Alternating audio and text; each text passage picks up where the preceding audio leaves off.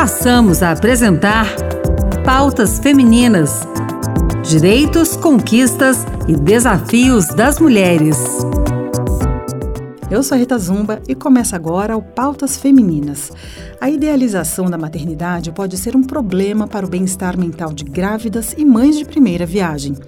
Segundo o médico britânico Max Pemberton, colunista do Daily Mail, a realidade vivida na maternidade, quando baseada em ideias irreais, pode levar a um adoecimento mental e até a uma depressão pós-parto. Sobre esse assunto, a gente conversa agora com a jornalista Paola Guaraná, autora do livro Eu Era uma Mãe Perfeita até me tornar uma, Diário de uma Maternidade Real, publicado pela editora Labrador. Paola, muito obrigada por conversar com a gente.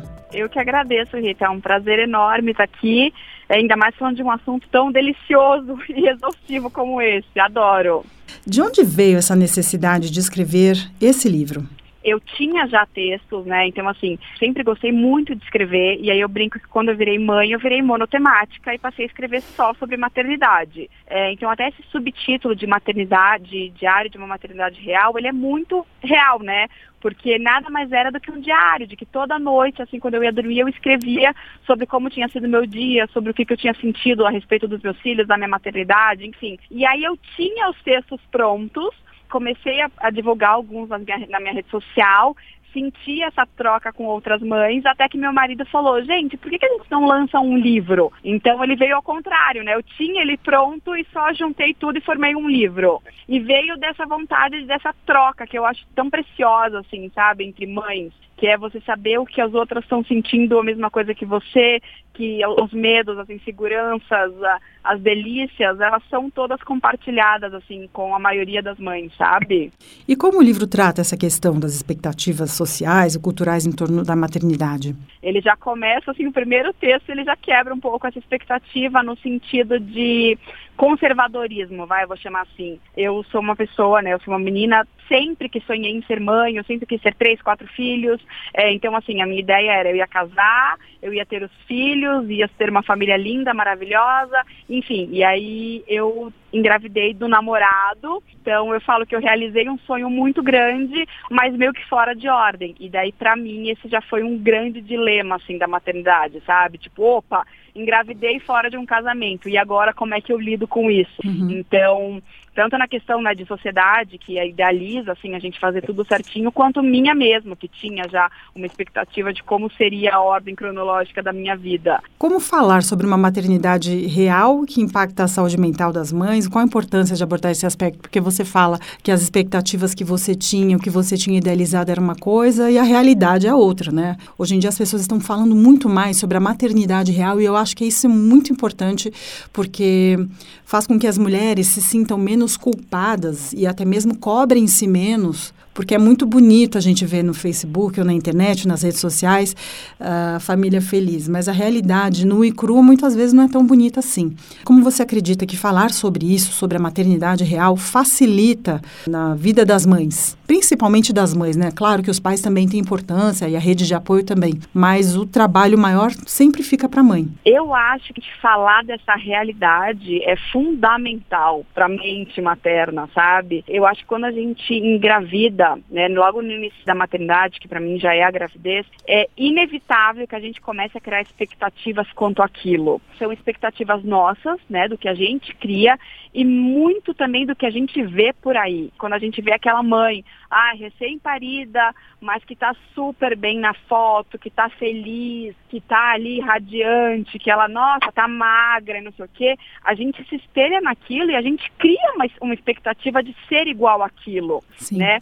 E até em um dos meus textos eu falo que não tem problema nenhum aquela mãe estar tá daquele jeito. Eu admiro aquela mãe por isso. E o meu papo não é com ela, entende? O meu papo é com aquela mãe que não atingiu essa expectativa e que tá tudo bem e que ela não é a única que ela não atingiu essa expectativa. É, até quando você cita, né, tipo, isso da família feliz, eu acho que não é sobre isso, porque assim, a família pode ser feliz e a família é feliz e a minha família é feliz.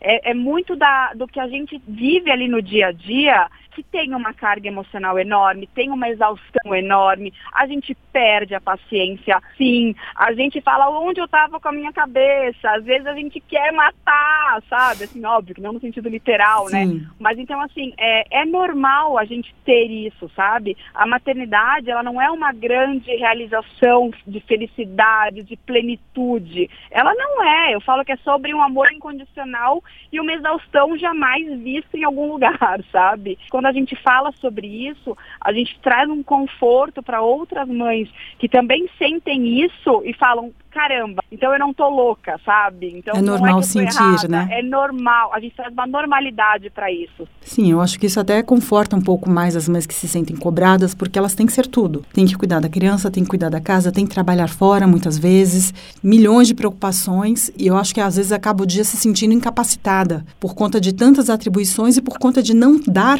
conta na cabeça dela de tantas obrigações. E faz também quem não é mãe, mas participa ali da, daquela família, daquele grupo, entender um pouquinho mais que não dá para fazer tudo e ser tudo ao mesmo tempo, né? Pois é, e é muito legal isso que você trouxe, porque eu, quando eu comecei a compartilhar algumas coisas no Instagram, é, a primeira coisa que eu tive foi isso, das pessoas falando, nossa, eu também me sinto assim, eu também me sinto assim. E aquilo trazia um conforto para mim. Eu falava, ufa, tipo, sabe, que às vezes você se sente um, um, monstro, né? Você fala, nossa, eu tô cansada de fazer meus filhos dormirem, que bicho sou eu, né? Uhum. Então, assim, quando as outras mães falam, gente, para mim é a parte mais cansativa, ai, eu acho chato, ai, não sei o que, você fala, caramba, a gente ama, mas tudo tudo bem a gente estar tá cansado um dia ou outro, sabe? E, e teve muita gente que chegou para mim e que não era mãe, e que falava, cara, que legal ver isso, sabe? A gente entende um pouco do que as mães passam e a gente vê até em, em, que situações que a gente consegue ali ajudar ou não uma mãe, sabe? Acaba gerando uma empatia. Exato. Paola, se você pudesse deixar um conselho, uma palavra de conforto para as mães que ainda sofrem com essa ruptura de idealização, qual seria?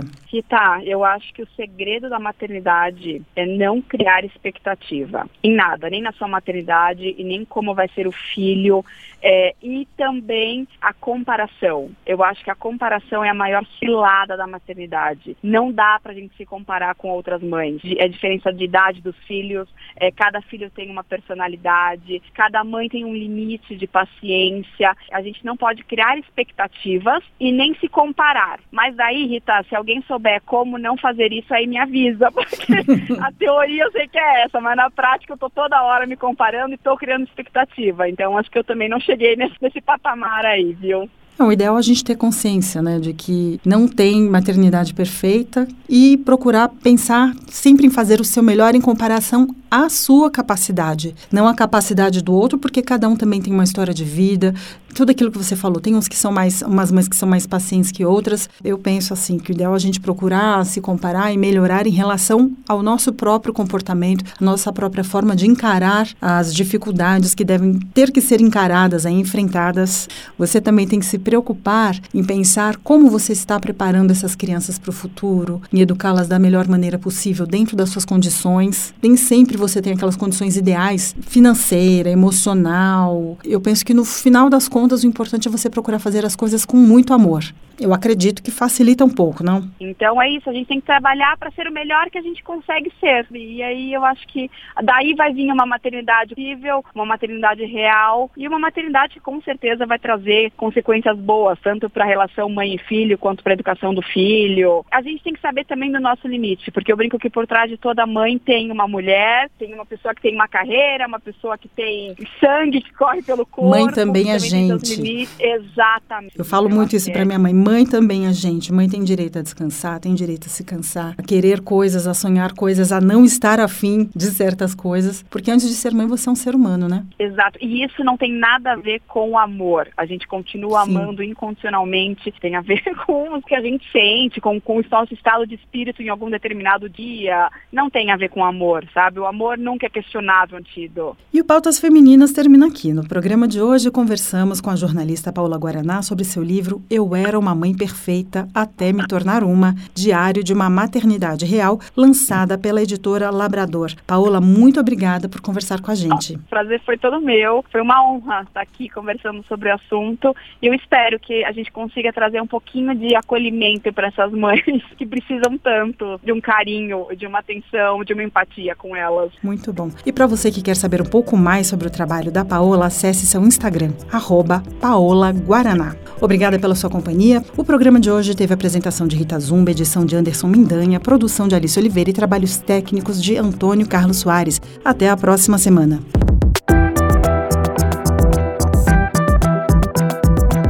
Acabamos de apresentar Pautas Femininas. Direitos, conquistas e desafios das mulheres.